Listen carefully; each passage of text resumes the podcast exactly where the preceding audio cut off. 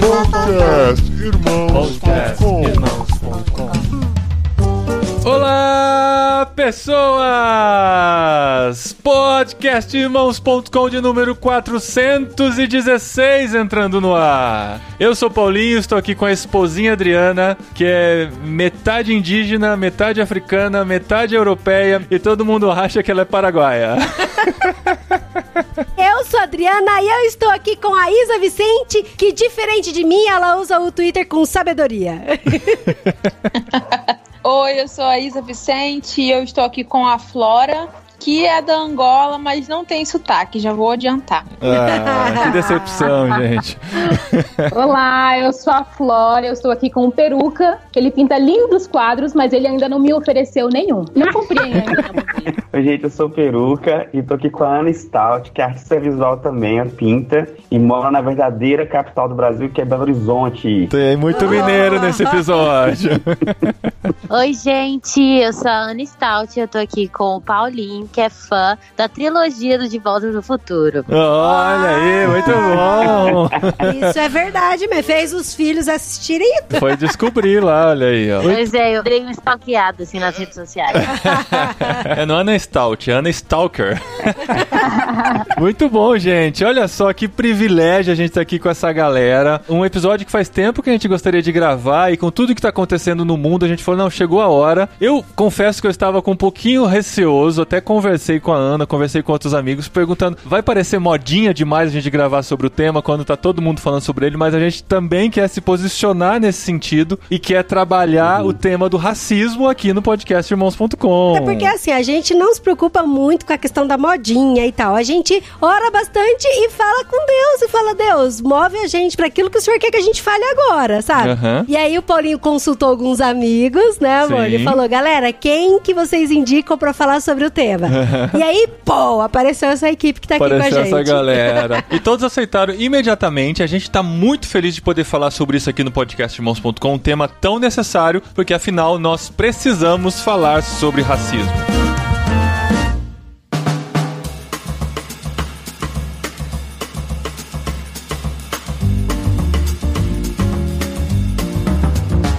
Muito bom, gente. Estamos aqui com a Ana Stout, a Isa Vicente, o Eric, carinhosamente nós podemos chamar de Peruca, e a Flora Ngunga. E é uma honra muito grande pra gente ter vocês aqui, porque vocês têm vivido isso na pele, né, literalmente, e têm trabalhado o tema, têm conscientizado. E nós, como brancos, que nascemos em família branca, crescemos numa realidade branca, tínhamos amigos negros, tínhamos pessoas chegadas, mas não temos a mínima noção do que vocês passaram. Crescemos na sociedade racista, mas era muito uma coisa alheia a nós, né? Depois de mais velhos, a gente começou a se conscientizar mais da questão, entender o problema, entender como nós como brancos, podemos entrar nessa causa também, mas todos vocês, né, os nossos convidados, têm uma outra realidade bem diferente. Eu gostei muito dessa diversidade, inclusive com a Flora, né, que nasceu na Angola e apesar de ter vindo muito nova, pode comparar um pouquinho os mundos. E a gente gostaria de falar sobre esse tema aqui. Eu confesso que, assim, para mim, esse é um tema, eu comentei com a Ana na, no particular, esse é um tema que para mim é muito forte pelo simples motivo de não conseguir entender como algumas pessoas são tratadas de forma diferente simplesmente por uma cor de pele diferente. Quando eu começo a pensar nisso, às vezes é até difícil, né? A gente tava vendo as notícias recentes, né, sobre os protestos antirracistas que estavam acontecendo e tal. Tava assistindo Fantástico um domingo à noite, os meus filhos estavam juntos, eles estavam vendo também, eles estavam perguntando o que que tá acontecendo. Eu não conseguia explicar para eles simplesmente por não achar palavras que conseguisse passar para uma cabeça de criança um negócio tão absurdo de uma forma que eles conseguissem compreender, sabe? Então é, é uma coisa que para mim é pesado, é forte, mas é claro que não se compara com o que todos vocês já passaram, já viveram na sociedade racista, de um racismo estrutural que a gente cresce aqui no Brasil, né? Queria começar então tentando colocar as bases aqui, né? A gente gosta sempre de dizer que aqui no podcast irmãos.com a gente tenta organizar as informações que às vezes estão soltas, espalhadas por aí. A gente também sabe que esse é um tema muito amplo, a gente não vai chegar nem perto de esgotá-lo em uma hora, uma hora e pouco de episódio aqui, mas a gente gostaria de entender um pouquinho o que é o racismo e como ele se manifesta dentro da sociedade brasileira? Recorrer à história é muito importante. Importante, né? Porque normalmente, quando a gente fala sobre racismo hoje em dia, as pessoas falam assim: nossa, por que, que isso está acontecendo? Como se fosse algo isolado, como se fosse algo que surgiu do sovaco da cobra. Mas não, tem, a história nos trouxe até aqui, né? Então é muito importante a gente olhar para a história, porque a cultura ela não se explica simplesmente você caracterizando ela. Você tem que perguntar para a história, porque a história é que vai falar para a cultura o que, que é bonito, é a história que vai falar para a cultura o que, que é verdade, é a história que vai falar para a cultura o que, que é bom. Então, se hoje, por exemplo, às vezes você vê uma pessoa falando, nossa, o cabelo da fulana é ruim, às vezes se referindo a um cabelo crespo, uhum. né, ou de uma pessoa negra. As pessoas acham que não, é muito isolado, é uma fala sozinha. Só que se a gente olhar para a história, além da queda lá de Adão, né, que respinga em nós também, né, além da história de Jesus Cristo que morreu na cruz e o sangue respingou, graças a Deus, em nós também, nós temos um momento no qual um grupo, né, certas pessoas se veem em uma situação de vantagem e pensam, cara, eu vou subjugar esse grupo aqui. Eu tô em vantagem, então eu vou subjugar. Porque isso é um evento histórico. E esse evento histórico nos trouxe até aqui. Então esse evento é a escravidão. E após a escravidão, por exemplo, a gente tem as pseudociências, a frenologia, na qual a galera do Ocidente, né, falava que realmente existe um certo indivíduo, né, branco, caucasiano, que realmente produz cultura, que realmente ele é melhor que negros, que orientais, né? Então a gente tem teorias raciais, nós temos Arthur de Gobineau, nós temos de Chamberlain, tem uma galera que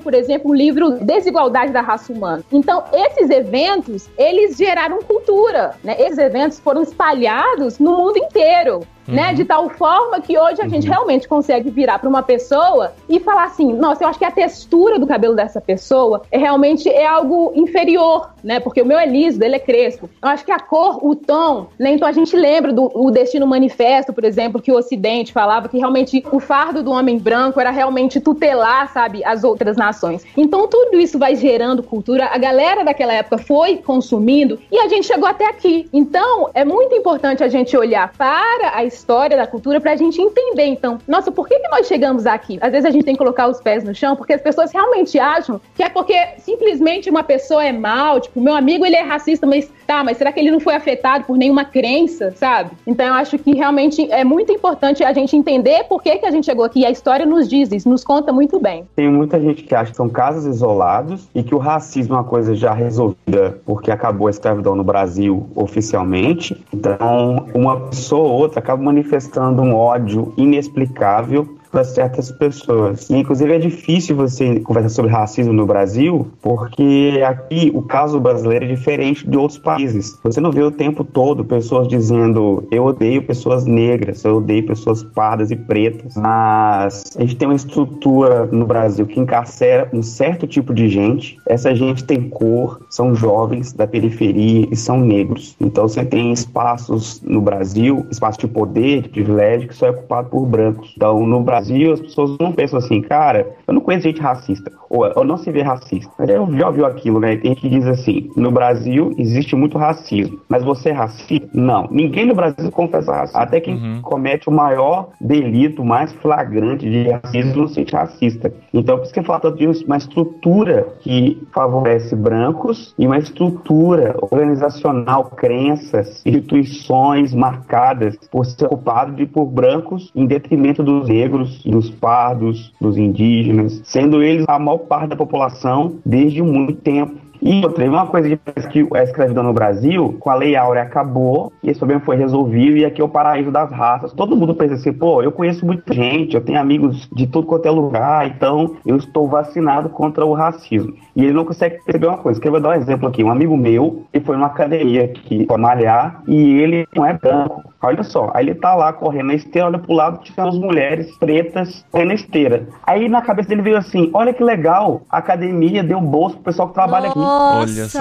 E dá pra entender assim que no coração dele ele tava sendo sincero, né? E sinceridade não necessariamente tem a ver com sensibilidade, Sim. né? Então ele assim, ele falou porque achou que era uma coisa boa que ele tava falando, né? De tão impregnado que isso tá no nosso coração. Não, é porque, assim, digamos que é só era uma academia que o valor é alto pra malhar, então geralmente quem tá as pessoas brancas malhando, em uma certa hora do dia, mas as mulheres negras estão trabalhando, estão cuidando de um monte de criança, estão na favela, mas ele não conseguiu perceber que mulher negra poderia ter dinheiro suficiente para poder malhar aquele horário. E ele é um cara sensível, digamos assim, ele trabalha com sociais, sabe? Mas é as coisas que a gente fala, quando a gente vai numa churrascaria, de repente o churrasqueiro que tá servindo lá é negro, os garçons são negros, então quem faz capelania prisional chega na cadeia, tem lá uma juventude que é negra. Eu fiz durante alguns anos aqui em Vitória, durante muitos anos, o culto de formatura, culto ecumênico, sabe? Uhum. Aí na catedral aqui de Vitória, por eu ser anglicano, era mais fácil ir o anglicano do que um outro tipo de evangélico. Aí eu fiz mais de 20 turmas de medicina. E certa hora eu comecei a racializar aquela experiência e contar com os negros que formavam medicina. Olha, muitos anos, em muitas turmas de medicina, eu contei uma pessoa uma pessoa. Assim, não é natural que os negros não queiram ser médicos. Então, acho que aqui cabem alguns índices, né, pra gente ter alguma noção do que a gente tá falando aqui, de alguns números, né? Segundo o IBGE, 56,10% dos brasileiros se declaram pretos ou pardos. E assim, embora pela primeira vez os negros sejam maioria no ensino superior público brasileiro, eles ainda são minoria nas posições de liderança no mercado de trabalho e entre os representantes políticos no legislativo. E também são uma parte ínfima na magistratura brasileira. E entre os que não têm emprego ou estão subempregados ou subocupados, os negros são a maior parte, 64,2%, e também são a maior parte entre as vítimas de homicídio, segundo o Atlas Violência. Em 2017 correspondiam a 75,5% dos homicídios no Brasil e são mais de 60% da população carcerária do país. Então dá pra gente ter uma noção do tamanho, né, da questão, de como a sociedade racista com essa bagagem racista racista empurra os negros para uma situação mais complicada mesmo. Um dos motivos que me fez começar a reparar nessa questão da representatividade é exatamente isso, né? Então a minha família é uma família angolana, né? São negros, são pretos angolanos. Nós temos uma história diferente. Mas eu me lembro em 2015, nós viajamos para São Carlos, onde a minha sobrinha ia se formar em medicina, e foi algo chocante assim para nós, porque a minha sobrinha, ela era a única menina negra em uma turma onde tinha, sei lá, 50 japoneses e 50 brancos. Nossa. Só que a minha sobrinha, ela não é brasileira, ela é angolana. Então, a história é diferente, ou seja, a minha sobrinha, ela não entra na estatística de mulheres negras brasileiras se formando em medicina, né? Uhum. Então, essas coisas, sem falar nas outras coisas que eu vivi, até eu gosto de contar, por exemplo, aqui em Belo Horizonte, eu moro em um bairro, não é um bairro pobre, mas também não é um bairro rico, é um bairro classe média. E eu moro num prédio que tem 12 andares, e em cada andar nós temos quatro apartamentos apartamentos. E a minha família é a única família negra desse prédio. Só que existem quatro porteiros nesse prédio. E desses quatro porteiros, três são negros. E negros retintos. Negros retintos como eu. Então, aí eu fico pensando assim, mas será que as famílias negras que não quiseram vir morar aqui no prédio, né? Então você vê assim que tem alguma coisa que realmente nos traz até aqui, né? Só que as pessoas não param para perguntar, mas por quê? É, não, é porque é normal, a gente normalmente deixa para lá, a gente não, não quer se preocupar, não quer fazer uma pergunta honesta, porque a gente tem medo da resposta. Flora, deixa eu aproveitar que você tá falando. Você falou que a sua família veio de Angola, né? E você veio muito nova. Eu queria saber a comparação, o choque da sua família, né? Vindo de um país majoritariamente de pessoas negras, chegarem no Brasil, em que esse racismo é velado. Como que foi esse choque para eles? O que, que você pode contar dessa experiência? Então, eu acho que foi um processo, não é um choque de primeira, não. Foi um processo. Eu acho que quem sentiu mais, eu diria eu e os meus irmãos, que nós fomos para as escolas, nós fomos para as universidades, nós fomos para as empresas. Uhum. Os meus pais já vieram aposentados. Meu pai já era aposentado quando nós viemos ao Brasil. Ah, tá. Né? Então, eu acho que foram os meus olhos e os olhos dos meus irmãos, porque eu cresci ouvindo o seguinte: nossa, mas a sua família gosta de estudar, hein? Seus irmãos têm doutorado, falam várias línguas. É muito engraçado, porque negro no Brasil não gosta de estudar, sabe? Uau. E eu ouvia Nossa, isso. Nossa, gente. Eu pensava assim: será que isso é um elogio? Eu realmente não entendia. Uhum. E ao meu redor, as minhas amigas até as minhas amigas, às vezes elas viravam e falavam assim: Nossa, Lenha, você deve ser uma princesa africana, né? Porque você fala inglês. Aí às vezes era muito engraçado, porque a minha amiga branca também fala inglês, sabe? Por que, que isso é meio estranho, né? Uhum. Eu tenho uma amiga que ela fala assim: É, é estranho, porque eu não, eu não conheço. A minha amiga, ela é do Rio e veio aqui pra BH. Ela falou assim: Nossa, eu conheço poucas pessoas no Rio que são pretas e são como você. Eu falei assim: Mas como assim? Eu já estou abrasileirada, eu falo uai. Qual é a diferença? Não, eu acho que a forma como vocês falam, os negros não falam assim, o negro não, não vai para a faculdade federal. E eu comecei a perceber que isso não é elogio. É Sim. É porque realmente eles estão acostumados em ver o negro em uma certa posição tanto que a minha irmã, por exemplo, eu lembro que um dia a faxineira, minha irmã é contadora, a faxineira da empresa na qual ela trabalhava, chegou e falou assim: Sinto raiva de você, porque você sempre entra nessa sala de reunião com o chefe. Ela foi sincera. Algumas pessoas falam assim: que absurdo ela falou isso. E ela foi sincera e falou assim: que eu não tô acostumada em preto é, tá numa posição como essa. Então, você vê que de uma certa forma nós estamos acostumados, só que nós não queremos dizer que é racismo, nós não queremos dizer que falta uma representatividade. A gente finge, a gente joga a poeira debaixo do tapete. Então, realmente, a minha experiência como mangolana vivendo no Brasil, realmente, quando eu cheguei, inclusive quando eu era pequena, eu estudei num colégio privado, eu achava que realmente não tinha negros como eu. Eu fui perceber que existia quando eu saí um pouco do ambiente no qual eu cresci. Eu comecei a trabalhar, eu sou professora de inglês e eu fui dar aula numa comunidade, né, de crianças carentes. Aí eu comecei a ver, nossa, olha só, tem crianças que se parecem comigo. Então, uhum. você vê que para eu ter esse contato maior, eu teria que sair um pouco do ambiente no qual eu cresci, né? E aí isso uhum. começou a me deixar muito triste. Por isso que eu comecei a perguntar, mas Deus, que absurdo, eu nem sou brasileira e eu tenho mais privilégio que os negros brasileiros. Por que isso? Né? Então, eu acho que o choque foi mais voltado para essas considerações. E como que foi a realidade para vocês, meninas que são brasileiras? Vocês também passaram por histórias parecidas com a da Flora? Como que foi?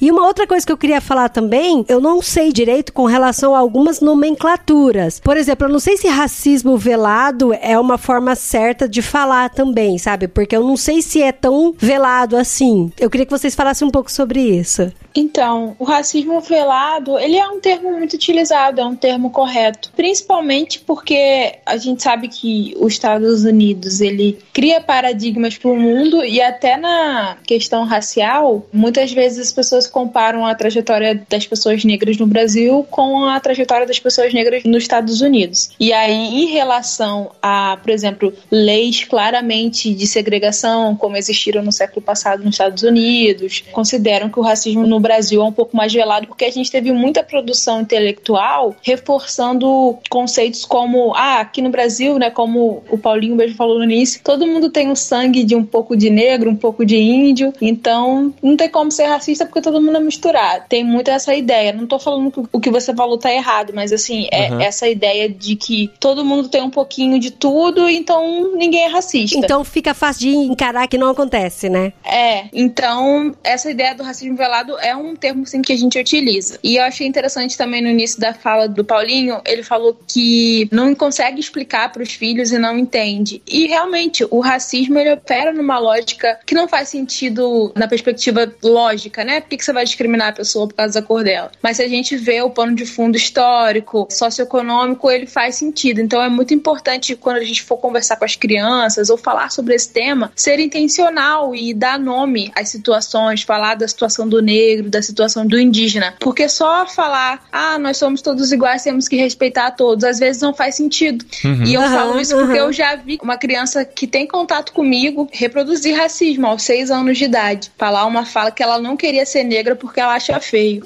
O problema não é existir essa diversidade, o problema é existir uma ideia de superioridade do branco, né, uhum. diante dos outros grupos. Sim. E aí o racismo, para mim, ele sempre foi muito presente porque eu sofri muito na escola. Assim, a escola para as crianças negras é um lugar cruel, assim, porque mesmo eu estudei um pouco em escola particular, depois eu fui para pública e nesses dois cenários, né? No primeiro cenário tinham mais crianças brancas e aí eu sofria e no segundo cenário até com crianças pretas e pardas eu também sofria. Então a gente aprende a odiar o nosso cabelo, a odiar nossas formas, nossa aparência, mas aí graças a Deus eu tenho uma mãe muito ciente, então minha mãe sempre conversou muito abertamente comigo e contou que ela também passou por isso. Então ela sempre falou que nós deveríamos ser três vezes melhor, que nós deveríamos estar impecável na nossa aparência, vários mecanismos de proteção dessa lógica racista. Eu vejo que a minha infância, eu não tive tempo de ser uma criança como qualquer outra criança. Eu tinha que estar sempre me protegendo de ataques na escola, me protegendo de ter mais responsabilidades na hora de falar, na hora de me vestir, porque, né, tem todo aquele imaginário do negro como selvagem, como tudo que o negro faz é pior, então você tem que se comportar muito. Uhum. Então é, o racismo apareceu para mim bem cedo, assim. Eu me lembro muito bem, assim, igual a Isa, quando eu tive assim minha primeira experiência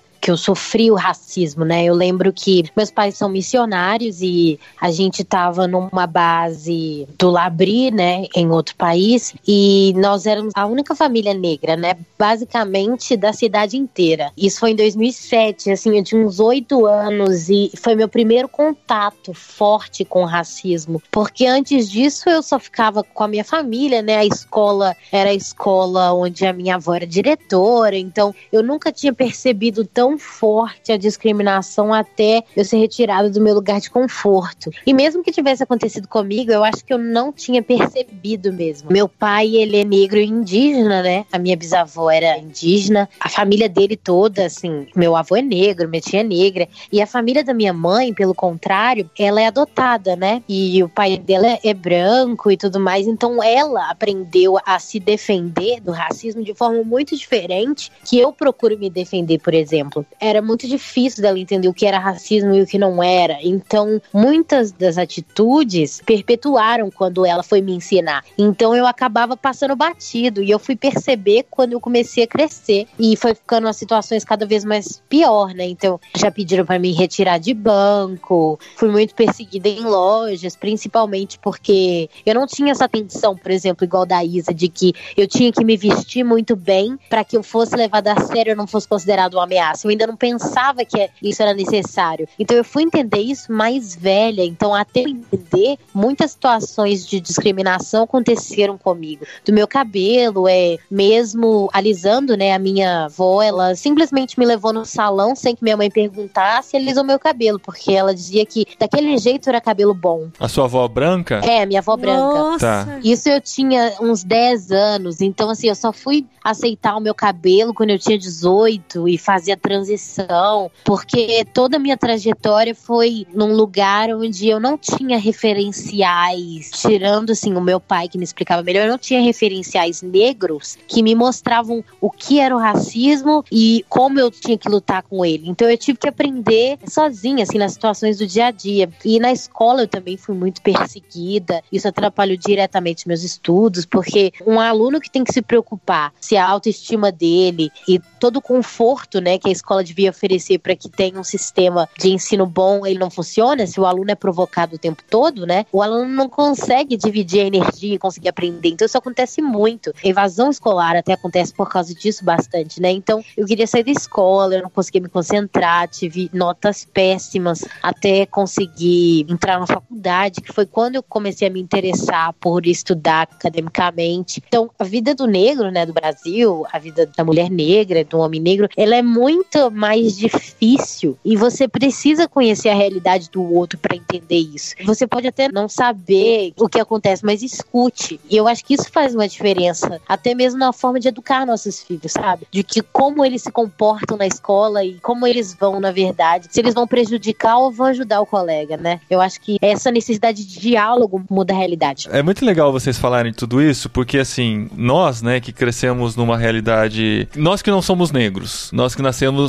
crescemos e fomos numa escola e normal tivemos nossa vida, a gente nunca se preocupou com coisas que seus pais ou vocês se preocupavam, né? Essa coisa de estar na escola e de ser olhado de um jeito diferente por causa da, da cor da pele, de entrar numa loja e se preocupar. E, e, o pessoal fala, né, que ganha um segurança particular, né? Que vai te acompanhar durante a loja e tal. A gente não tem ideia do que é isso, a gente não viveu isso, nunca pensou e nunca teve isso como problema. E vocês contando, é muito importante as pessoas que não passaram por isso entenderem que isso é uma realidade, que não é mimimi, não é vitimismo, é simplesmente uma realidade. Você pelo menos precisa ouvir para entender essa realidade. Porque às vezes é um problema muito alheio a você, ou você teve, sei lá, um amigo negro na infância que tinha uma realidade diferente, que é uma agulha no palheiro de uma situação que a gente vive bem generalizada no Brasil, né? E eu gosto muito da frase da Angela Davis que diz que não adianta você só não ser racista, você tem que ser antirracismo, né? Sim, Porque muitas sim. pessoas dizem, né, eu não sou racista, eu não sou racista, não tenho problema com isso, tal. muitas vezes tem não sabe, mas nós temos que ser pessoas que lutam contra o racismo. Sim. Porque a gente entende a luta e sabe que ele existe e Aham, nós temos que ser aham. as pessoas que não vão rir das piadas com fundo racista. Não vão replicar, né? Que vão defender quando a injustiça é vista diante da gente. Então, isso é muito importante que a gente tenha em mente. Porque assim, igual a Ana contando toda a história dela, eu ouvia isso e eu até vivi algumas coisas parecidas por conta dos meus primos que a gente tava junto. Mas eu tenho quase 40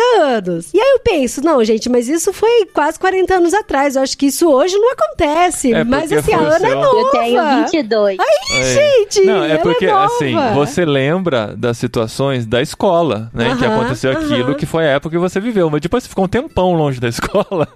Nós que crescemos numa realidade de brancos, a gente não via o racismo tão de perto, talvez, porque a gente tinha poucas pessoas que a gente tinha contato. E também porque se a gente não sente o racismo na pele, é possível que a gente nem percebe ele presente, entendeu? Então, mas o que eu quero falar é que, assim, não adianta a gente ficar com o pensamento de, ah, não, mas essas coisas que a Ana passou, que a Isa passou, que a Flora passou, e depois eu não sei se o Eric vai querer contar alguma história também nesse sentido. Isso aconteceu, sei lá, 40 anos atrás, 50 anos atrás. Isso não acontece mais superou, hoje. Né? E tal. Não. E eu não, gente, 10 acontece. anos atrás eu tava na escola. E aí eu fico pensando, qual que foi a justificativa, sabe? Igual você falou que já precisou sair do banco. Meu Deus, mas o que que eles falam pra sair? E, e da loja de, de roupa? Fala o que pra sair? Pede pra ir embora? É, é, não é. tem justificativa. Fala que você é suspeito, assim, tem essas é. coisas. Já aconteceu comigo, já que é pra contar causos, ano passado eu fui fazer compra no mercado aqui e aí o segurança ficou muito na minha cola, assim, de uma maneira constrangedora, sim.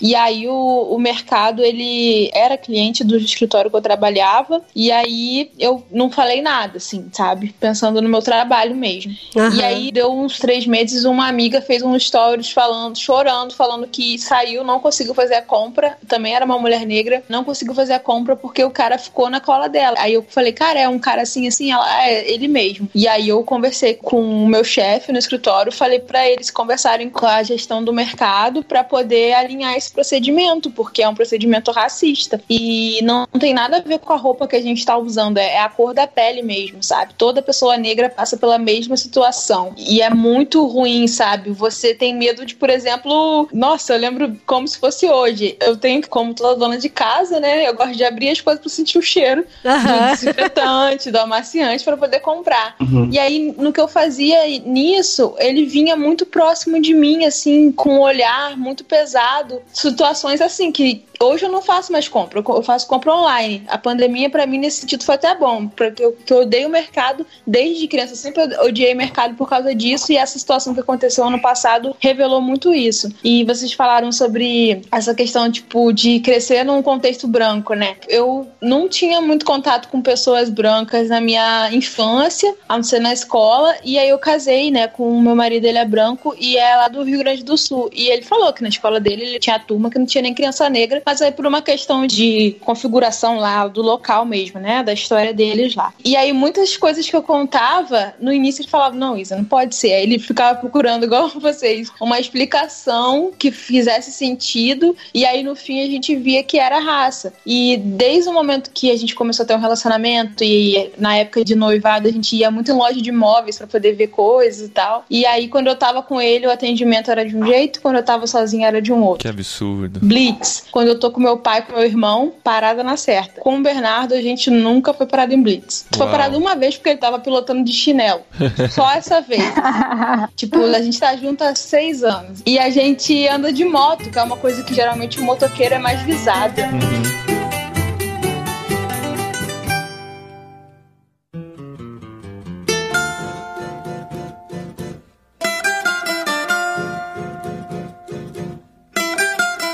Desde 2017, eu tenho dado aula sobre cosmovisão do racismo na missão Avalanche. E eu me lembro, isso foi na minha primeira aula, que eu estava dando aula na, lá na base missionária. E aí, normalmente, eu sempre começo dando um fundo histórico para a galera entender, né? Aí eu lembro que uma menina branca levantou a mão e falou o seguinte: Ai, nossa, que papo. Nossa, nada a ver com o que você está falando. Sabe por quê? Deixa eu te dar um exemplo, Flora. No passado, as crianças tinham medo de saci pererê. Hoje em dia, ninguém mais tem medo, sabe? Sabe? E, por exemplo, a minha amiga é negra gente? que tá aqui na sala, ela falou assim: olha, Jesus. a minha amiga negra que tá aqui na sala, ela não sente o racismo do jeito que você tá falando aí. Aí eu falei assim: ah, vamos aproveitar aqui e passar o, o microfone para sua amiga negra falar de, da posição dela. Quando eu passei o microfone para essa amiga negra dela, a menina caiu no choro e contou várias coisas. Uau! várias coisas que ela já tinha passado. Tipo assim, foi algo assim que realmente apertou o coração. Olha só, provavelmente provavelmente a amiga dela, branca, nunca chegou para ela e, e, fez certas perguntas, sabe? Porque ela contou tanta coisa que ela viveu que eu falei assim, gente, que amizade que é essa, né? Uhum. Então, eu acho assim que às vezes, às vezes não, eu realmente sinto que tem certas pessoas que elas têm uma dificuldade em tocar nesse assunto. Por quê? Porque a gente sabe que é um assunto espinhoso e às vezes expõe nosso pecado, né? Eu, lendo, por exemplo, o livro do John Piper, Racismo, a Cruz e o Cristão, ele diz que foi difícil para ele aceitar o próprio racismo e ter uhum. que pedir perdão, né? Então, eu acho que falta uma certa empatia, né? Porque às vezes a gente fala assim: "Não, eu tenho uma amiga negra, mas e daí, meu filho?", né? Eu sempre brinco quando eu tô falando sobre isso que Pedro andou com Jesus, né? Então, olha só, Pedro andou com Jesus, olha que top. E Pedro também ouviu a história do bom samaritano. Mas olha só, ele andou com Jesus, ouviu a, a parábola do bom samaritano e mesmo assim ele foi preconceituoso, né? Então, a gente tem que parar de achar que só porque você é cristão, que todas as suas ideias estão redimidas, sabe? Uhum. Eu realmente acredito que você passa, tem dois estágios. Primeiro você converte, né? Beleza, mas você vai passar por um processo de santificação. E esse processo de santificação, você vai ter que começar a contar verdades para as mentiras que foram contadas para você. Porque a gente fica aí nesse negócio de achar que o pregue somente resolve todas as coisas, e eu não tô falando que a gente não tem que pregar, falar do evangelho, mas o evangelho ele vai além disso. A gente realmente tem que discipular a nação. E a gente tem que entender que a cultura brasileira ela é caída, tem muita coisa errada aí, sabe? E a gente tem que começar a falar sobre isso, porque senão a gente fica só falando assim, ai, Deus te ama. Pro menino negro que é chamado de chup-chup de petróleo na escola, e a menina negra que é sempre a mais feia, na lista das meninas mais bonitas, uhum. aí você canta a música da Ana Paula Valadão, aos olhos do pai, você é uma obra-prima, e acha que é suficiente, sabe? Então, tipo assim, a criança, ela não tem o um repertório para responder isso. Qual que é o repertório dela? Ela vai olhar ao redor dela, ela vai ver que a fundamental é a Grazi Massafera, não é ela, sabe? Os pais, muitas vezes, não sabem responder, não tem repertório para responder isso. E aí, então, essa nossa falta de empatia, a gente achar que porque nós somos crentes, nós não temos que contar nenhuma verdade para as mentiras, aí a gente, consequentemente, a gente gera muitas pessoas que sofrem, elas vão juntando essa dor delas, essa dor delas em algum momento vira ressentimento, e depois ficam com raiva, né? Tipo assim, ué, mas vocês não querem ouvir, né? Esses movimentos identitários todos que estão por aí, eles são frutos de dores, dores que não foram ouvidas, né? Então, eu acho que a gente tem que começar a pensar nisso. É preciso dizer que existem vários tipos de racismo e vários níveis de participação dessa coisa toda. Tem gente que pensa assim: olha, eu também sou branca, eu sofri bullying na escola. Sim. Por que, que não é a mesma coisa? Uhum. Ah, não é a mesma coisa. Porque é o seguinte, isso pode ser um casos localizados e isso não muda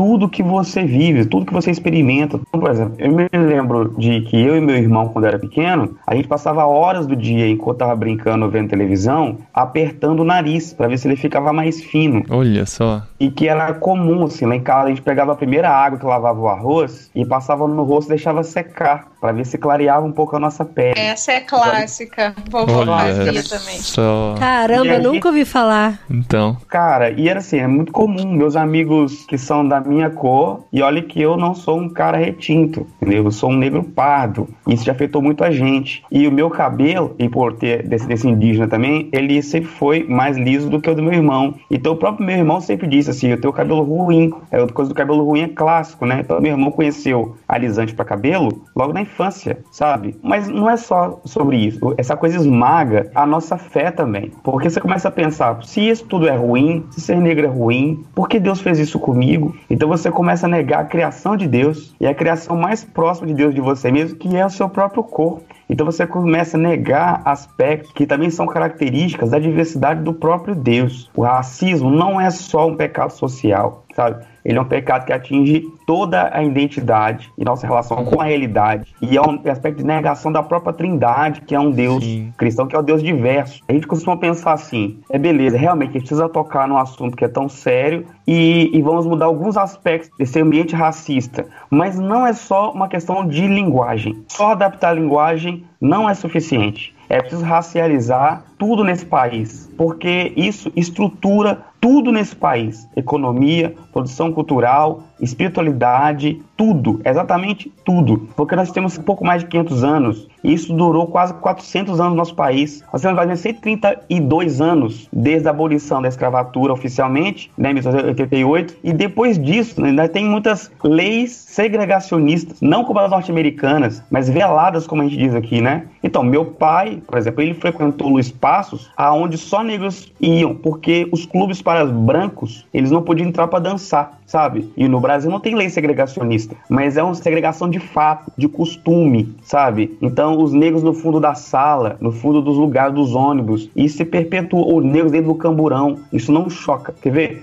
O lugar que eu moro aqui é bem próximo à Cracolândia da minha cidade. Na verdade, em cima da minha janela, eu vejo todo mundo usando crack aqui agora, ali embaixo. E no ano passado, começou a passar uns grupos aqui, meio militarizados, e atirar com um fuzil para dentro desse beco onde as pessoas usam drogas. Isso aconteceu umas cinco vezes. Da minha casa eu vi os disparos, eu vi os gritos, eu desci para socorrer pessoas, abraçar as mães, é, orar com elas, ajudar nos processos. E todos, todos esses corpos eram negros. Todos eram negros. Meu tá? pai. E foram muitos. Numa só manhã, eu estava indo pro culto agora, num domingo de manhã, logo antes de começar a quarentena e eu voltando para casa, eu passei, os corpos estavam no chão e o sangue ainda saindo. Eram todos corpos negros. Eram cinco pessoas baleadas na cabeça e quando eles passam, eles gritam: Nós somos exterminadores de noia. Agora, eu fui perceber que a nota no jornal era muito pequena para um extermínio em série, em massa, sabe? É muito pequeno. Por exemplo, olha, eu sempre recebo aqui no meu WhatsApp, quando some crianças brancas na cidade, as pessoas ficam empolvorosas. Uma criança autista esse dia sumiu, foi da casa pegar o ônibus, o ponto de ônibus e, e sumiu a tarde inteira. Aí apareceu à noite. A cidade inteira se mobilizou. Mas nossa cidade é cheia de crianças pelas ruas, ninguém as nota. Isso não gera nenhum desarranjo na rotina das pessoas, é comum. Então a gente naturaliza uma coisa que é escancarada. A gente fala que é velado, mas é preciso dizer aqui que não é uma coisa que acontece num horário que ninguém vê, ou com pessoas que só elas percebem, que ela tem uma visão especial do mundo, não. É que existe um véu grosso, denso no olho das pessoas, porque está na cara dela. Porque um dia eu tava conversando com um amigo num condomínio de luxo, e muito amigo meu, e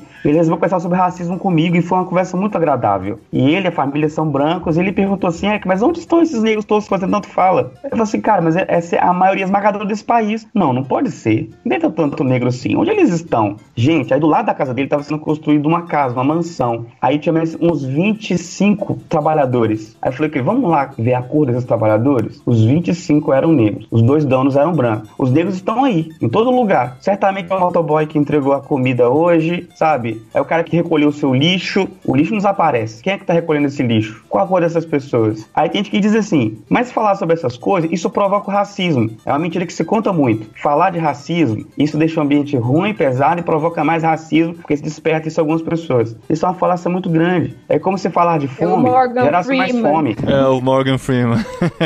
Aquele vídeo famoso do Morgan Freeman. Verdade. Você deve ter recebido várias vezes, né, meninas? Toda vez que chega perto das datas de luto, celebração, informação se espalha pela internet o Morgan Freeman, sabe? Toda. Aí, toda vez, não é? E, toda vez, tem... então versículo. Nem gregos, nem judeus. Ah, Isso.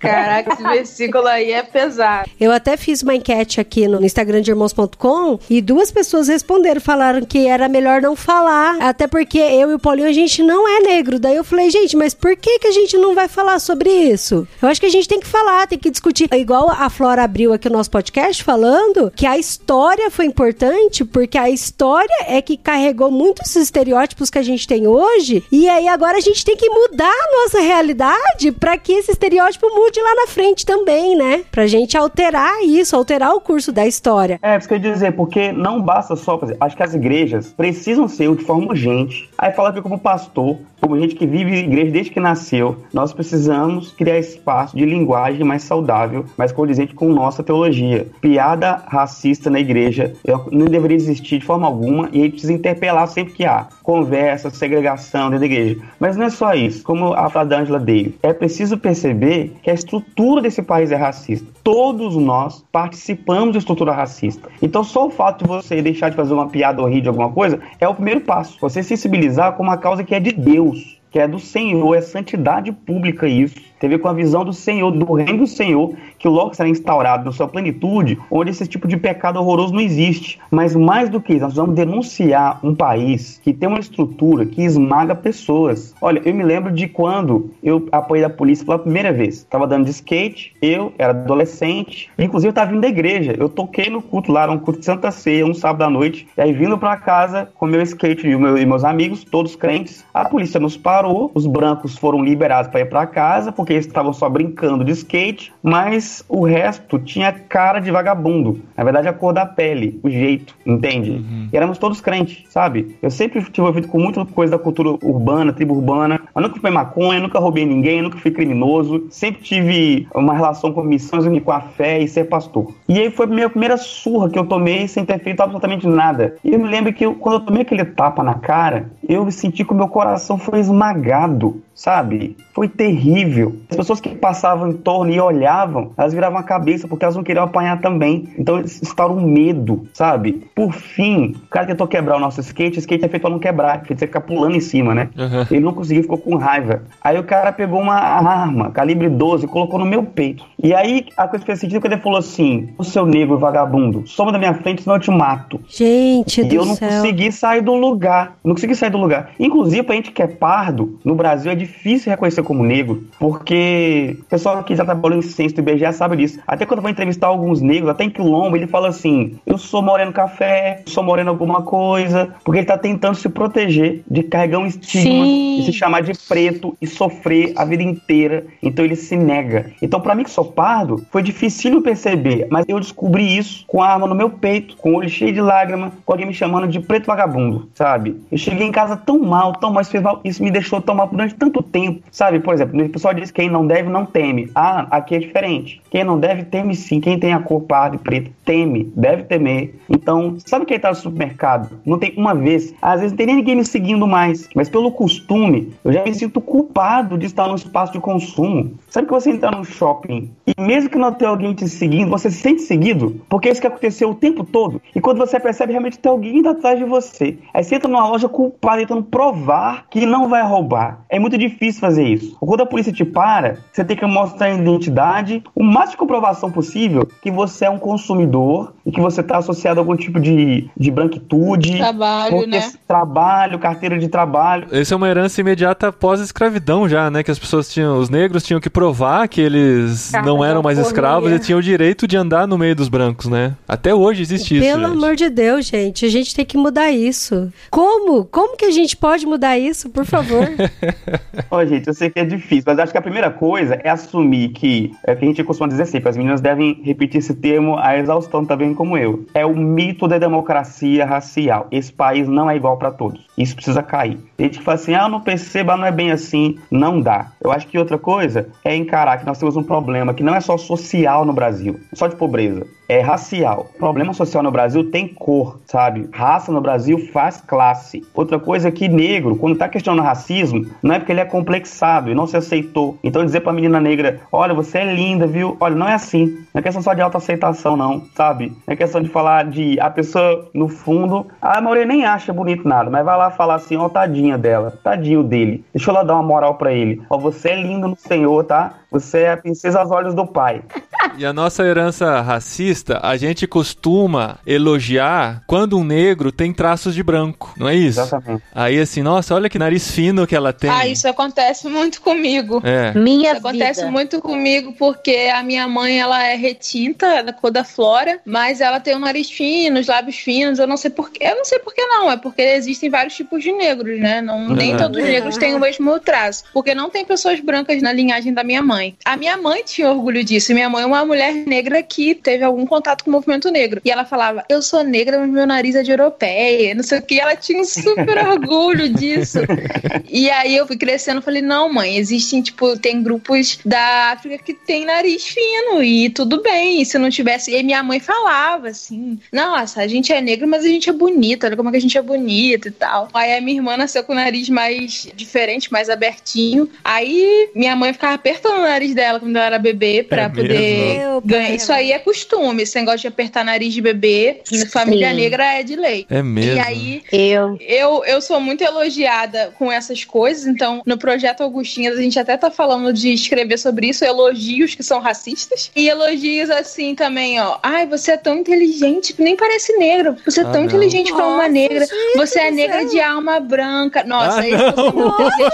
gente. Quando gente, errado. Existe. Nossa. Você tem um porte, você tem um, uma coisa, tipo assim, entendeu? Você não é favelado. Uhum. Fala é bem. Isso. E é, fala bem, você tem cultura. É como a Flora falou, nossa, você, você fala inglês. Então, assim, a gente que às vezes circula, eu por causa da escola, porque o meu ensino médio eu fiz no colégio federal depois foi a Universidade Federal. E aí eu circulei no meio da classe média, da classe média alta, que são essas pessoas que só convivem com pessoas brancas. E aí elas ficavam muito chocadas, ou chocadas com o perrengue também que eu passava por causa da minha família, tipo, nossa, você tá trazendo marmita, você não tem dinheiro para pagar o almoço. E aí eu lembro de uma coisa que marcou, assim, que formou meu caráter, que foi, eu estudava o dia todo, a escola tinha restaurante, mas eu não tinha dinheiro para pagar o almoço do dia. E aí eu levava marmita. Só que ninguém levava marmita. Eu tinha 14 anos na época e aí eu almoçava no banheiro. Fechava a porta e almoçava no banheiro, comida fria. E aí um dia eu contei pra minha mãe, cara, minha mãe me esculachou. Minha mãe falou: Eu acordo cedo, faço a marmita para você comer no banheiro. Não tem condições, você vai comer na frente de todo mundo. Se eu souber que você tá comendo no banheiro, você vai passar fome na escola. Mas era uma vergonha que eu tinha de não ter como pagar, de ser a única pessoa que levava comida. Então, assim, era era muito difícil, era muito complicado, assim, você, enquanto criança e pré-adolescente e adolescente, você ter realmente um orgulho de da onde você vem, da sua cor, da sua origem periférica, também tá ligado, né? Ser periférico no Brasil tem muito a ver com a negritude. Enfim, são essas histórias. Cara, eu acho que tem uma coisa que a gente precisa aprender é que é preciso discutir raça no seminário de teologia. É, a gente precisa pensar o caso brasileiro, pensar como a graça de Deus atinge os pecados desse país. Eu acho que é o pecado do racismo é um pecado que se estende para vários outros que nós cometemos enquanto brasileiros. Então é preciso dizer isso, né? não basta só ir para a igreja e ter minha vida devocional em dia. É preciso pensar que nós, enquanto brasileiros, temos pecados coletivos, estruturais, que é um trabalho de todos nós buscar santidade. Então é um trabalho de todos e todas, de brancos, sabe, de, de toda a população brasileira, para aí pensar isso. Não é uma coisa, um assunto exótico do qual os negros gostam de falar. E eu acho que a gente precisa encarar melhor nossa teologia. E eu acho que lá tem riquezas. Eu sou como as meninas aí, também sou agostiniano, e Santo Agostinho escreveu um livro sobre a Trindade, e aquilo é maravilhoso, cara. E eu comecei a pensar como a gente pode desenvolver uma teologia saudável para pensar a questão racial, porque sempre tem essa coisa do Morgan Freeman aí, teologia do Morgan Freeman, quer dizer assim, somos todos irmãos na fé, esqueça esse negócio, nós somos humanidade. Só que isso é dizer assim, negro, não, não pensa sobre a cor da sua pele. Deixa que a gente pensa por você, né?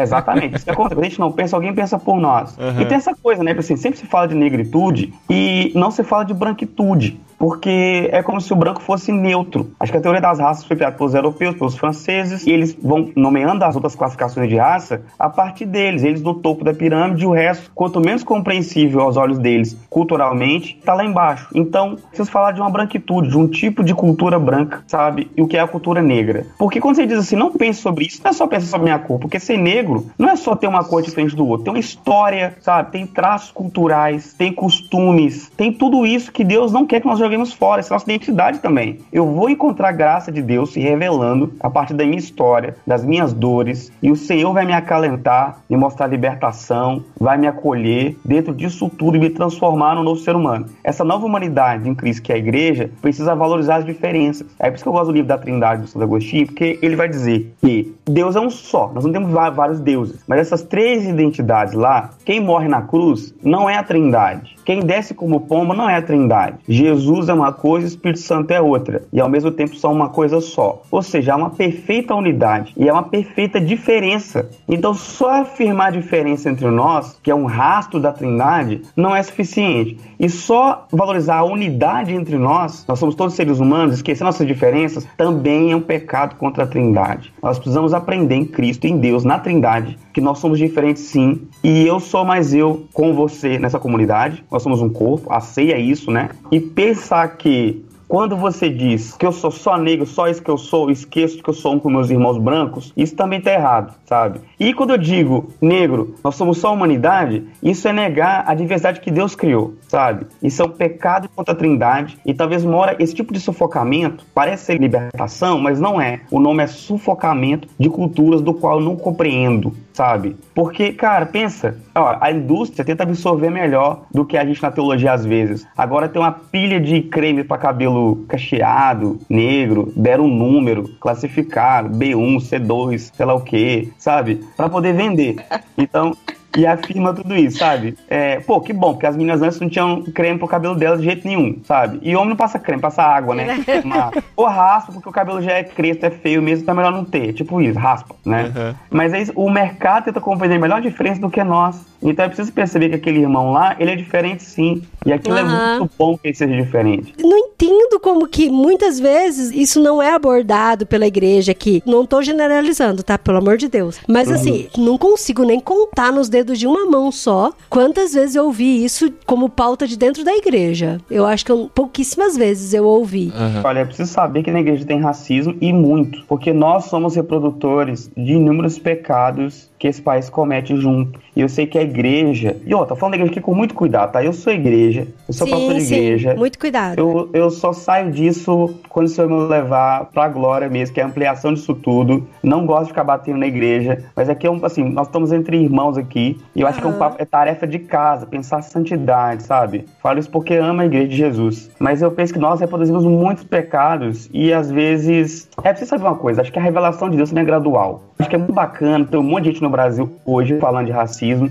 que eu penso que o Espírito de Deus está libertando uma galera para pensar sobre e mudar de atitude, questionar esse país. A gente precisa ser uma comunidade acolhedora para todas as raças, sabe? Com prefiguração do que será o reino na sua totalidade. Precisamos ser esse espaço. Só que sem fazer perguntas sérias, isso jamais vai acontecer. Acho que é aí que tá o problema. É achar, como acho que a Flora disse, aí o cara converteu, levantou a mão, ele é crente, pô, tá, acabou, ele não comete mais pecado. Pelo contrário, pelo contrário. A igreja, ela é paradoxal, digamos o seguinte, sabe? Na África do Sul, a resistência contra o apartheid era evangélica, protestante, eu sou a maioria. Mas os protagonistas do apartheid também eram protestantes, sabe? Então, uhum. nos Estados Unidos, a América branca, que enforcava negro no quintal, era crente, sabe? Era crente. Uau. Então tinha. Não, a Klan é crente, gente. A Klan, sua gênese toda é batista e metodista, sabe? Uhum. Todos os líderes eram batistas e metodistas, a maioria pastores. Só que a resistência também era crente. Eu acho que basta a igreja pensar, esse povo que frequenta instituições evangélicas, pensar que parte da história ele quer estar. Aquela que tenta envergonhar o nome de Cristo, o Evangelho de Cristo, e vão ser punidos por isso também, por Deus. Ou aqueles que resolvem não ser o joio, mas o trigo do Senhor que mesmo dentro de casa resiste, sabe? E movidos pelo Espírito Santo, começam a fazer um processo de santificação e pagam o preço para isso. Segundo ele fala assim, esse assunto é polêmico. Olha, se é polêmico, não sei. Eu sei que é necessário. Se uhum. é necessário, tirando polêmico ou não, precisamos falar desses pecados. O Brasil fala muito pouco sobre racismo. Você perceber, a lei de cotas de igualdade racial foi implementada no FHC. Gente, isso é logo ali. Uhum. Entendeu? Logo ali atrás. Ou seja, essa névoa que vem junto com o racismo em quase quatro séculos no Brasil ainda é densa sobre nós estar aqui. Esse não é um assunto da moda, tá muito falado, sendo falado hoje, mas é a pauta de todos os dias para você conversar, porque não há, eu acho, um assunto mais importante do qual a teologia brasileira deve se debruçar para poder pensar a identidade, porque o evangelho só fala disso, de descobrir nossa identidade em Cristo. Nós temos identidades sufocadas nesse país. Então não há outro assunto da ordem do dia. É preciso dar cadeiras no seminário. Os pastores se formam, sabe? Não para encarar o Brasil. Não sabe o que é cultura brasileira, o que é coco, o que é chachado, o que são as regiões do Brasil. O cara se forma para pastorear uma igreja em Orlando. Parece que é isso.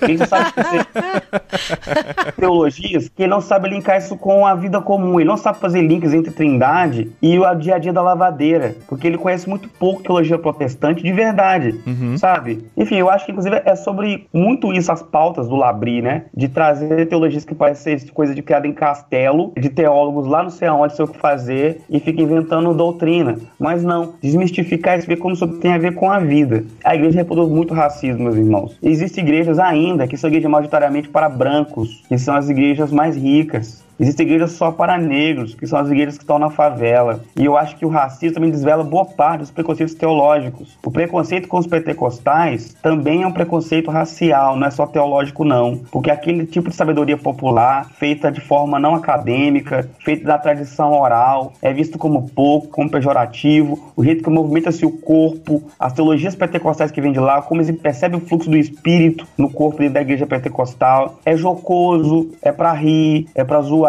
E eu me lembro quando eu era pequeno, um tio meu presbiteriano me ensinava assim: você vai na igreja de preto? Olha a pergunta. É muito diagnóstico, ah. gente. Você vai na igreja de preto? Vão pra minha. E a dele, assim, ó, era IPB. Ele falava assim: lá, até a gente que é preto aprende a cantar do jeito certo, que é cantar com a boca assim. Você esconde os lábios para dentro, porque música bonita não dá para cantar com um lábio grosso de negro, sabe? Nossa, Caramba. É, enfim, ele é um cara assim mais explícito. Mas até que não era consciente disso, isso tá lá entranhado nas estruturas, sabe? Uhum. Por que, que a gente não lê teólogos brasileiros, por exemplo, que a maioria são negros? E outra, não é só de falar assim, eu vou ler um teólogo negro brasileiro só porque ele é negro brasileiro. Não, é porque a produção é boa. É porque tá perdendo muita coisa. É uma intelectualidade negra no Brasil que é ampla, que é vasta, sabe? Uhum. E as pessoas não conhecem porque o cânon da bibliografia das universidades e dos seminários também, ele é contaminado por um preconceito racial, sabe? Uhum. Artistas brasileiros, a música brasileira, o tambor no culto, a nossa reprodução de música australiana em massa,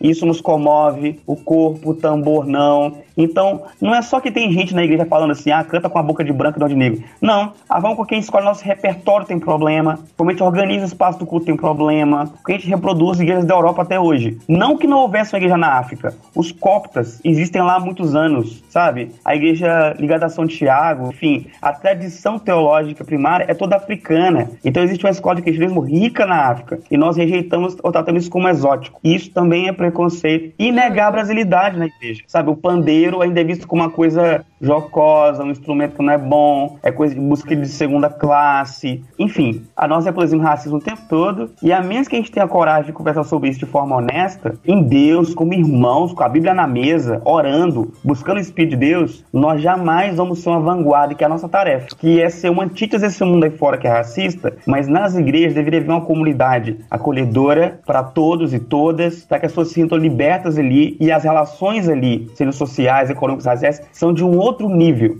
inspirando pessoas. Olha assim, cara, aqui meus olhos abriram. O jeito que vocês se tratam é muito especial. Eu quero isso também. O que é isso? Cara, isso é a comunidade de Jesus. Uhum. Nós pensamos uhum. tudo de uma outra maneira. Tudo aqui é diferente. Mas não é o que acontece. É por isso que eu acho difícil quando um crente fala assim, mas será que existe racismo? Poxa, todos os cultos a gente arrepende. Porque a coisa do pecado estrutural é cristã. É a coisa mais básica da teologia, mais fundamental quando você entra no primeiro ano de seminário ou qualquer escola bíblica dominical, que é que todos pecaram, são destituídos da glória de Deus, há um mal em nós, a luta da santidade é uma coisa diária, sabe? E que o pecado é muito sutil e ele começa a nevoar nossos olhos para não ver a realidade. Quando a gente converte e começa a viver a vida em igreja, a gente é de alguma forma, né, discipulado a abandonar nossos vícios, nossos erros. E eu creio e eu quero crer que o pensamento racista, ele vai estar tá aí entre as coisas que a gente precisa abandonar do velho homem, né? As pessoas que reproduzem esse esse pensamento e essa prática. E aí, assim, gostei muito da sua fala e eu acho que resume muito algo que eu tenho falado em todas as lives, em todas as causas que eu sou convidada, é que a gente precisa ser intencional. A igreja, os cristãos precisam ser intencionais em dar visibilidade para as pessoas negras, em reconhecer a riqueza da cultura negra, do que os negros estão produzindo e fazendo. Ser realmente intencional na hora de você for organizar um congresso, você ser intencional em colocar pessoas negras para participar e liderar e tudo mais. Não adianta só a gente falar, ah, eu não sou racista. Traz um olhar intencional e não é que igual, né, é debatido na sociedade na universidade, não. A mesa tem que ter uma mulher negra, a mesa tem que ter um homem negro. Tipo, não é nessa pegada de lei, mas uma pegada de nós temos um compromisso com isso, nós vamos ser intencionais em ter esse olhar na hora de formar uma mesa no congresso, na hora de formar lá um banner de um congresso. Porque nós queremos ouvi-los, né? Não simplesmente assim, ah, precisamos dar espaço pra isso. A gente quer ouvir, a gente negras, quer saber o que eles têm para dizer, né? É, e pessoas negras falando de diversos temas, né? Não só necessariamente sobre o racismo. Isso já entra numa outra coisa que eu tinha anotado aqui, que é assim, todas as pessoas têm que falar sobre isso, porque eu, Eric, Flora e Ana, a gente não nasceu sabendo essas coisas. Sim, é, sim. Sabendo termos do movimento negro, termos de teologia que envolve. A gente não nasceu, a gente comprou livros, a gente viu vídeos, a gente ouviu podcasts. Então, o meu convite, assim, é muito para que as pessoas sejam intencionais em desconstruir o racismo que elas carregam e que aprendam sobre falas, né? Na internet hoje é muito acessível você saber que fala, que palavra que você reproduz que é racista. E não tô falando que para fazer uma patrulha de palavras, mas pra gente repensar gente e saber educar, como que a nossa né, língua Isa? é, como que a nossa língua e os nossos hábitos, nossos costumes refletem em uma lógica escravocrata, né? Eu gostei muito do que a Isabela falou, que ela falou de intencionalidade, sabe? E se a gente for, por exemplo, fazer uma novela sobre escravidão na Globo, dificilmente eles vão falar assim: olha, aqui o que importa é só competência.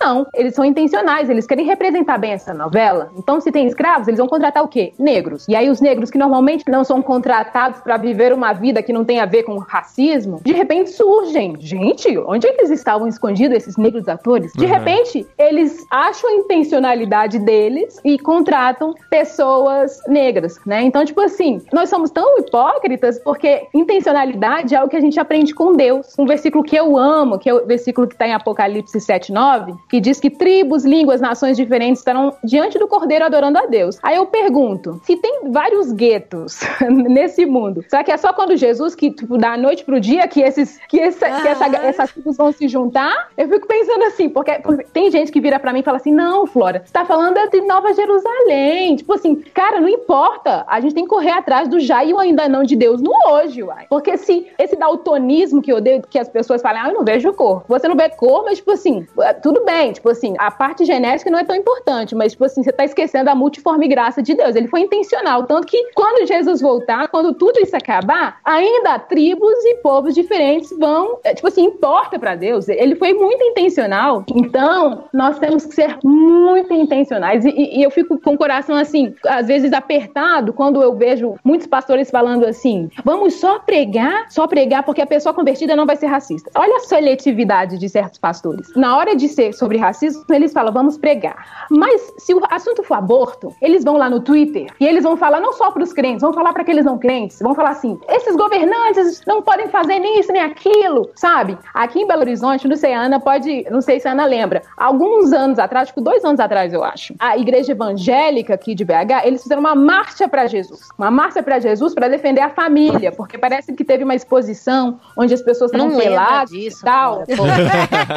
Não lembra? É, teve em vários lugares, né? Eu lembro também.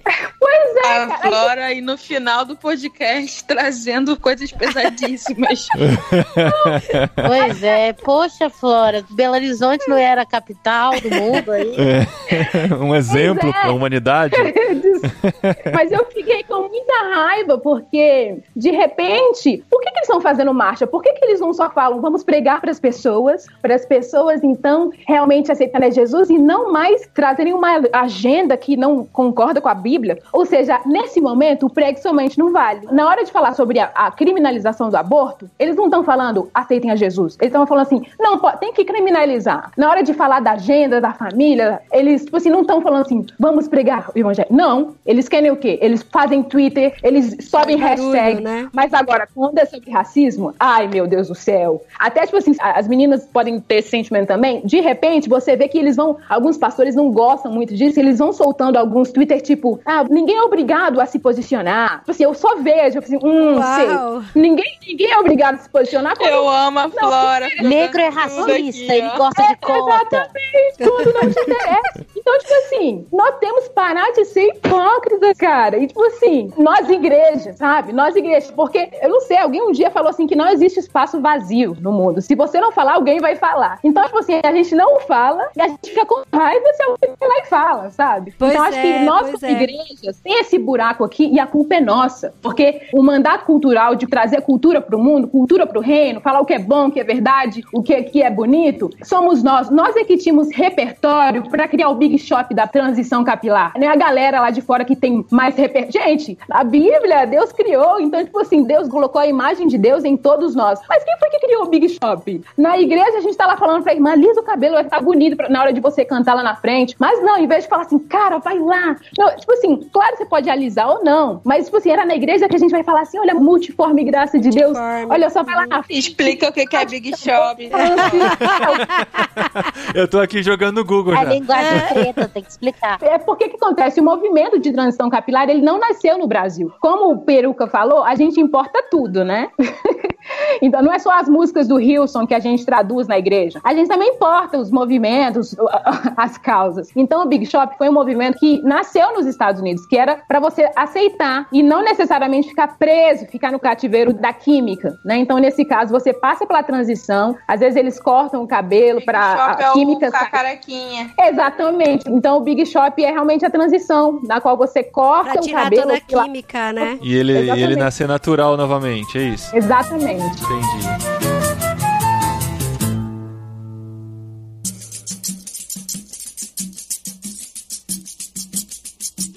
Uma coisa que eu já ouvi as pessoas falando é assim: ah, não quero falar sobre racismo porque isso é pauta política. Eu não sei se vocês Ah. já ouviram falando sobre isso. A Flora veio falar da Marcha para Jesus do Belo Horizonte no final. A Adri veio falar de política. Esse episódio não vai terminar hoje. Pois é. Sério, gente, eu falei, precisamos falar sobre. Dizer que o racismo é pauta política é a mesma coisa de dizer que aborto é só pauta de saúde. É. Então, Sim. ambas falhas, ambas são problemas morais e têm que ser questionados.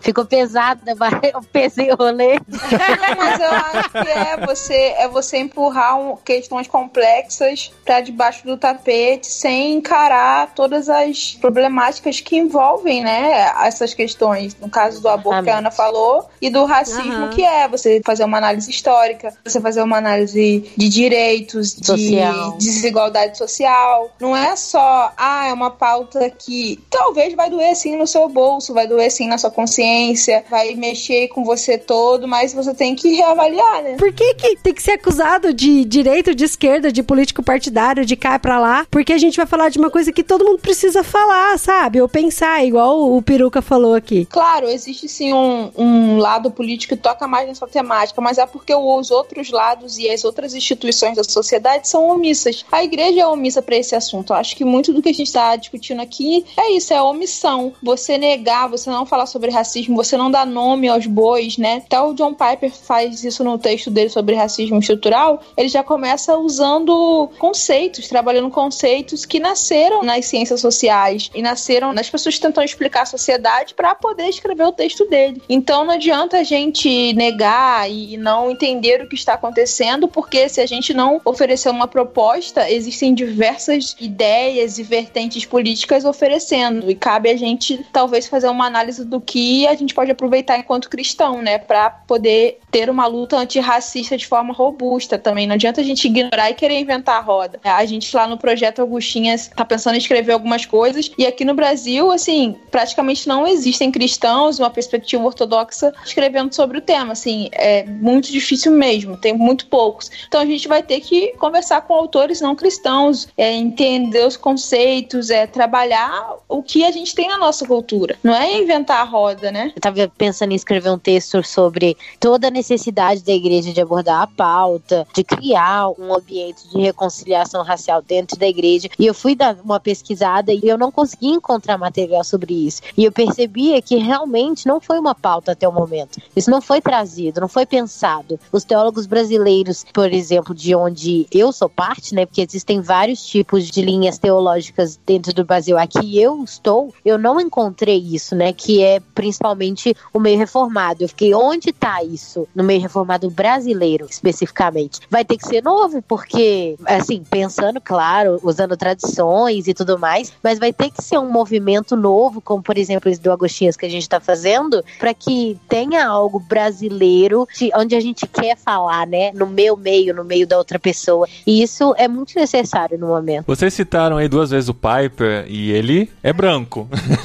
O Piper é branco, mas mas eu passo pano pra ele. Então, isso que eu queria falar, ó. Quando a gente fala assim, ó, precisamos falar sobre racismo. Aí vem aquele pensamento comum de que não, branco não pode falar sobre racismo, só negros podem falar sobre racismo. Os brancos também devem falar sobre racismo, né, gente? Por favor, falem. Não é falar para silenciar, para questionar, por exemplo, dizer que o que a gente relatou aqui não é real ou a gente está inventando, porque eu acho que toda essa discussão do branco falar ou não vem muito dessa perspectiva que muitas vezes quando o branco ele vai falar, ele vai para advogar em causa própria, né? Para dizer que uhum. ele não é racista, para dizer que o que você está falando não é racismo. Ou ele vai falar que todas as vidas importam. Sim, sim, sim. Eu acredito que devem falar assim, porque a luta antirracista é uma responsabilidade de todos. Mas como eu falei, tem que saber o seu lugar, né? O lugar de quem sofre, de quem não sofre, as perspectivas que existem, a história que a gente tem. Não é simplesmente falar o que você acha, é muito escutar pode, também, né? aprender e compreender. Eu acho que a figura do médico nos ensina muito aqui, né? Porque o médico, por que, que você vai no médico se ele não tá sentindo a dor que você tá sentindo? Ah, o médico, ele primeiro, ele estudou, ele teve uma parte teórica. Ah, importante, mas a parte teórica não é suficiente. Depois procurou recursos humanos. Então ele fez a residência dele e ele viu, ele, o médico perguntou: "E aí, o que, que você tá sentindo?", né? Então, tipo assim, ele juntou a teoria com a prática de tal forma que você chega no consultório dele e fala assim: "Você tá sentindo isso, isso, isso?".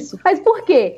Ele teve a intenção e se relacionou com as pessoas doentes. Então, a dificuldade que eu acho que nós temos hoje é que às vezes vai uma pessoa branca, vai falar, mas ela nunca teve a intenção que o, o John Piper teve de procurar o negro Lecrae, o cantor negro, para perguntar para ele como é que foi a infância dele. Eu sei que o Tim Kerr, ele, ele criou o The Gospel Coalition, tem vários vídeos, não só ele, mas o John Piper. O, o, John Piper fala muito isso no livro dele, que ele fala assim que o, evangelho tem que ser intencional. Então ele procurou pastores negros, lógico que ele não abandonou a fé dele, não, mas ele, eu acho que ele entendeu Apocalipse 7, 9, ele fala assim que a salada de frutas é gostosa quando tem variedade. Então uhum. falta isso. Então uma pessoa que quer falar, lembra do exemplo que eu dei da minha aluna lá no Avalanche, que fala assim, não, mas minha amiga não pensa assim. Nunca perguntou pra amiga, cara. Então, tipo assim, na hora da gente repensar o lugar de fala, eu quero falar. Então eu acho que eu vou procurar recursos humanos para ouvir a dor deles, tentar entender, sabe? E às vezes você nem vai conseguir entender, mas você fala assim, poxa, eu vou orar junto com você, porque eu tô entendendo nada disso, né? Você faz que nem uhum. Jesus fez quando Lázaro morreu. Ai, Maria, eu não vou explicar porque ele morreu, mas aqui, eu tô aqui para chorar junto com vocês. Falta isso, a gente não tem isso. Muito bom, gente. Ó, esse é um assunto que realmente fala muito com a gente. É delicioso ouvir vocês falando. É sofrido, né, de ver tudo que vocês passam e passaram, mas de ver essa sobriedade toda nesse assunto tão complexo é gostoso demais. E nós queremos ser aqui em irmãos.com militantes nessa, nessa causa mesmo, né? Apesar da palavra militante poder soar de maneiras estranhas. A igreja é militante, a igreja de Cristo. Tá certo. Não é? tá certo, é. Então tá certo. Então nós vamos ser militantes mesmo nessa causa, porque nós queremos ver essa realidade mudando. É claro que sozinhos a gente não consegue, mas se um vai contagiando o outro dessa visão de entender essa necessidade de, de olhar para essa causa mesmo, a gente quer estar tá junto nisso. Então a gente agradece demais vocês pelo tempo que vocês tiveram aqui com a gente. Queremos vocês de volta em outros episódios, por favor. Sim, com certeza. E eu queria conhecer o que vocês estão fazendo, o que vocês estão produzindo, aonde vocês estão onde, a gente, é, onde as pessoas podem encontrar mais conteúdo sobre isso. Eu queria terminar ouvindo um pouquinho disso agora. O que são as agostinhas, gente? Que a gente ficou curioso aqui.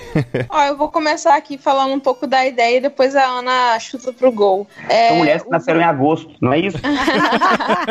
o, grupo, o grupo surgiu muito a partir de uma situação que eu falei na internet sobre algo que eu via no meio reformado, um estereótipo racista, e fui profundamente questionada. Aí eu fiz um grupo com outras meninas negras, isso foi no fim de 2019. Fiz o grupo pra gente poder escrever um texto para um blog, só que aí acabou que não deu certo, porque eu, fiquei com medo de parecer uma revanche, mas o grupo ficou lá. E aí, nessa onda aí de discutir racismo, o Igor, né, o Igor Miguel deu a ideia, ah, por que você não faz um livro, sei lá, não sei o quê. Aí eu falei, falei com a Flora, falei com a Ana, botei elas lá, com as outras meninas que já estavam, e a gente falou assim, cara, eu acho que mais que um livro, a gente pode fazer um movimento, né? E aí a gente tá se organizando. Nesse meio tempo que a Isa surgiu, né, como ponte para juntar a gente, mulheres negras cristãs que valorizam a centralidade do evangelho e tudo nisso, a nossa vontade é de explorar esse terreno que tá inexplorado, abrangindo tanto a bolha reformada quanto as outras linhas que muitas muitas vezes não se dialogam e às vezes até mesmo movimentos seculares, né, que consideram, por exemplo, o cristianismo como uma forma de perpetuar racismo, né, a gente quer fazer o diferencial nessa área. Então, é o que? A gente quer promover a luta contra o racismo à luz da Bíblia. Então, nós vamos usar tudo que for necessário, nós vamos usar textos, teólogos brasileiros, não brasileiros. E a ideia é exatamente isso: é promover justiça racial em favor de uma reconciliação racial, promover a harmonia do reino, né? É isso que a gente busca. Então, Agostinhas é isso, é um projeto de mulheres cristãs negras que vai contar mais pra frente com convidados e amigos e a gente espera que todo mundo embarque nisso com a gente para que a gente consiga, né, cada vez mais mitigar a, a injustiça social, racial que tem e promover mais o evangelho. Eu pensei o nome Agostinhas porque foi o único teólogo de grande amplitude, assim, muito conhecido por todos os segmentos da igreja evangélica e da igreja protestante, que tem uma origem africana, né? Então foi o primeiro nome que veio na minha cabeça. Eu não consegui pensar uma mulher negra que é da área da teologia. E aí veio o nome dele. E aí, quando eu joguei no Google, todas as imagens dele, ele é embranquecido, né? Pelas pinturas, pelas imagens que são feitas dele. E aí a gente quer também contar um pouco essa história da origem africana que ele tem, salvo engano, pela parte da mãe dele. Vários homens e mulheres renomadas foram representados graficamente como homens brancos, né? A gente tava vendo até o próprio é. Machado de Assis no Brasil, né? Passou por isso. Na sua Record que pinta Jesus como se ele tivesse nascido na Suécia, né? Muitas pessoas foram embranquecidas. E você, Flora, o que tem para indicar pra gente? Bem, eu acho que no momento As Agostinhas é o projeto no qual eu tenho colocado o meu coração. Realmente foi um presente para mim. E eu acho que as pessoas que tiverem interesse, serem minhas alunos também, na Missão Avalanche, né, que tá lá no Espírito Santo, onde o Peruca mora. Eu dou aula em duas escolas e lá a gente estuda a história um pouquinho para conseguir entender a cosmovisão racista. Então, para quem não conhece, pesquisa pesquisa um pouquinho Avalanche aí no Instagram, no YouTube, vocês vão encontrar um bom material assim e, e muitas pessoas engajadas realmente tentando trazer a cultura do reino numa cidade que tá feia, né? numa terra que tá feia. Eu comecei a estudar mitologia africana, né? Eu lembro que numa das minhas aulas eu perguntei para os meus alunos se eles gostavam de mitologia grega. E eles falaram assim: amo, amo mitologia grega, que o masque. Aí eu perguntei mitologia africana. Aí todo mundo nem falou nada, né? Porque geralmente a gente gente agrega tudo que é relacionado ao africano como algo que é demoníaco, capeta, né? Uhum. Até eu criei um canal, que é um canal que eu já criei há muito tempo e, e, só tem um vídeo que eu falo sobre o meu país, as perguntas que eu tô acostumada a responder dos meus amigos brasileiros que perguntam se lá tem carro. Lógico que não tem, né? Eu ando em cima de elefante, né? Eu respondo essas coisas.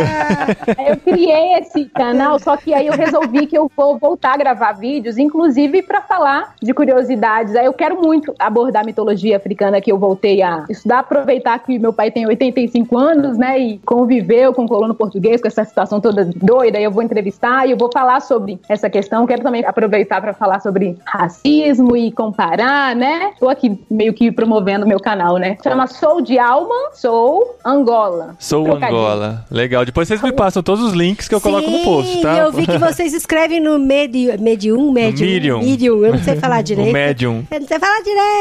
E eu vi que a Ana escreve, a Isa também tem textos lá, né? Tem Depois muito conteúdo, gente. gente. Muito conteúdo mesmo. Eu ontem eu tava falando com a Ana, falei assim, Ana, me passa alguns links para eu me preparar melhor para essa conversa. Ela me passou. É link que você quer? Ela me passou conteúdo para uns dois anos mais ou menos de estudo, assim, tudo que tem para estudar no assunto. Então dá para saber que o assunto é muito vasto mesmo. Ele também é polêmico, é divergente. Existem várias linhas de pensamento. Então se você pensa diferente, está ouvindo, considere que outras pessoas podem pensar diferente de você também. Eu acho que esse programa ficou bem informativo e útil para você pesquisar mais sobre o assunto, né? Então a gente tem aí um caminho para prosseguir, mas esse é um bom começo de começar a pensar no assunto e falar sobre ele sim. E eu queria que o nosso pastor Eric desse a última palavra aqui. O que, que você acha que quem chegou até aqui, ouviu esse programa inteiro e está disposto a fazer diferença, o que, que essa pessoa pode fazer para mudar a realidade do racismo no Brasil? Eu sou de Vitória do Espírito Santo, sou um pastor anglicano de uma província anglicana que é ortodoxa, evangélica, é reformada. Por que, que eu estou dizendo tudo isso? Para você que está ouvindo saber que esse é um assunto de crente evangélico, sim. Porque talvez você teve contato com militantes antirracistas na universidade, galera do BCE, o movimento negro, e você pensa assim, poxa, isso é muito a pauta de esquerda, tem medo de perder a fé, perder a perspectiva reformada, de qual eu entendo não só a Bíblia, mas a vida e o mundo. E isso é uma bobagem. A causa do povo negro que sofre no Brasil e sofre é de todos nós, todos e todas. E nós evangélicos devemos acampar permanentemente nesse assunto e pensar, olha, não sei se você conhece todo mundo que está aqui nesse podcast, mas as meninas, eu, nós somos todos evangélicos, gostamos da palavra que às vezes dá muito problema, que é ortodoxia. E eu sei que a gente tem uma lacuna, como a Ana disse aqui. Poucos teólogos reformados no Brasil se dedicaram ao tema, apesar que tem material, tem como Joaquim Beato, produziu sobre Bíblia e racismo, tem muitos textos maravilhosos, estão por aí na internet. Já faleceu, infelizmente, mas era um teólogo evangélico, negro, e que estava conversando sobre esse tema. Então, é coisa de crente. Na nossa igreja, a gente criou um grupo de estudos para pensar isso durante um bom tempo, e daqui surgiu várias ideias, um insight parecido com o que as meninas têm aí, dos agostinhos, porque existem vários movimentos negros, né? Não existe um movimento negro só, existem vários. Uhum. Então, a nossa forma de ver a vida também é diferente na hora de ver as soluções, as pautas. E a gente, como crente, tem que ir para a Bíblia. Então, nós somos negros bíblicos, tentando nos perceber a parte da Bíblia. Então, quem Deus é é muito importante para nós. Então, isso é um assunto espiritual também, teológico. E esse grupo de estudo, a gente estudava muito a teoria da Trindade, que é uma teologia fundante o pensamento cristão. Todas as outras doutrinas são esticar a linha dessa doutrina fundamental, a identidade de Deus, para pensar a identidade das coisas. O racismo, por exemplo, é um tipo de idolatria, ou seja, pegar um aspecto bom da criação exacerbá-lo a fim de ignorar outros aspectos da criação diversa que Deus criou. Então é isso. A gente tem também pensado, tá no espaço, o movimento negro já está, porque a gente precisa ter humildade para aprender sobre o tema. Então a gente, mais do que fazer tudo, nós vamos lá onde as pessoas que estão falando isso há mais mais tempo estão falando. Acho que é a humildade para poder aprender. Então existem professores, professores, militantes lidando sensivelmente com essa causa há muitos anos. E você não vai desviar porque foi na reunião do movimento negro e vai sair de lá todo pecaminoso e vai pro inferno por conta disso. Tem que ter maturidade para ouvir as coisas e julgá-las. Mas é preciso aprender os termos, os conceitos, eles já estão aí, muito desenvolvidos. Você precisa criar tudo do zero porque você é crente. Isso é negacionismo, negar a ciência. Então existe já uma ciência de raças, existe uma antropologia sensível e crítica à questão da raça no Brasil, a influência da escravidão no país hoje, acho que é ler o que já está aí, você tem informação fundamental para depois construir a sua teologia, né? É preciso assim, eu quero combater esse problema. Qual é esse problema? Antes que você pergunte qual é o lugar do sistema de pobreza do Brasil, o que é ser preto nesse país, você jamais vai encontrar solução para isso. Não vai cair no seu colo. Então, é aprender com pessoas não cristãs também. Não dá para discutir o tema que é um tema do país inteiro, só dentro de casa. Só temos o John Piper para ler. Pelo amor de Deus, eu posso te indicar centenas de bibliografias excelentes para você começar no tema. Não precisa ser só um pastor falando sobre racismo para você acreditar que isso existe. E é isso que a gente tem feito aqui, cara. Participar de movimentos que nem são cristãos e nós voltamos para casa crente do mesmo jeito, sabe? E é claro, eu fiz um compromisso como pastor, como gente, como brasileiro, como teólogo, como negro, de pensar nesses lugares de fala, sem medo de pecar contra Deus. Esse é um problema que nós temos? Ótimo, vamos lidar com esse problema. A cruz de Cristo é a solução, é o crepúsculo da humanidade que nos liberta também desse tipo de pecado. Então, sem medo. Você que tá me ouvindo agora, eu quero fazer um apelo para você. Não tenha medo de lidar com esse assunto. Não é um assunto menos crente, menos espiritual, distante da sua fé. Tu não vai se desviar por estar tá lutando contra o racismo. Pelo contrário, tu pode honrar muito no nome do Senhor nessa terra tão sofrida de pessoas sendo encarceradas em massa, sofrendo muito, mulheres negras, meninos caindo de prédio, menino tomando bala de fuzil em casa, 80 tiros no carro de uma família indo passear. Esse tipo de coisa pode diminuir se nós todos nos juntarmos, todos e todas, para um processo de santidade pública que começa na sua casa, seu devocional, vai incendiar a sua igreja e precisa invadir essa sociedade racista. Amém. Amém. Uau. Sensacional. É nóis.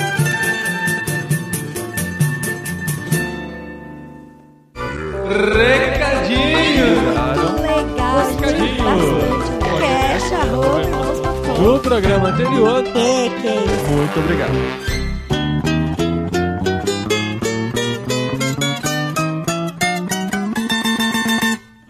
Recadinhos, esposinha! Recadinhos, esposinho! Recadinhos, o que, que é o nome desse recadinho? Recadinhos, recadinhos polêmicos. sensacionais, Não. porque depois desse programa, gente, olha só, sem palavras para me expressar a gratidão de ter participado desse programa, sim, de verdade. Sim, especial demais pra gente, a gente poder participar disso, né? Na verdade, nós participamos do programa em que eles falaram de forma brilhante um assunto tão necessário que a gente levanta a bandeira aqui, sim, como cristãos, temos que lutar nessa causa.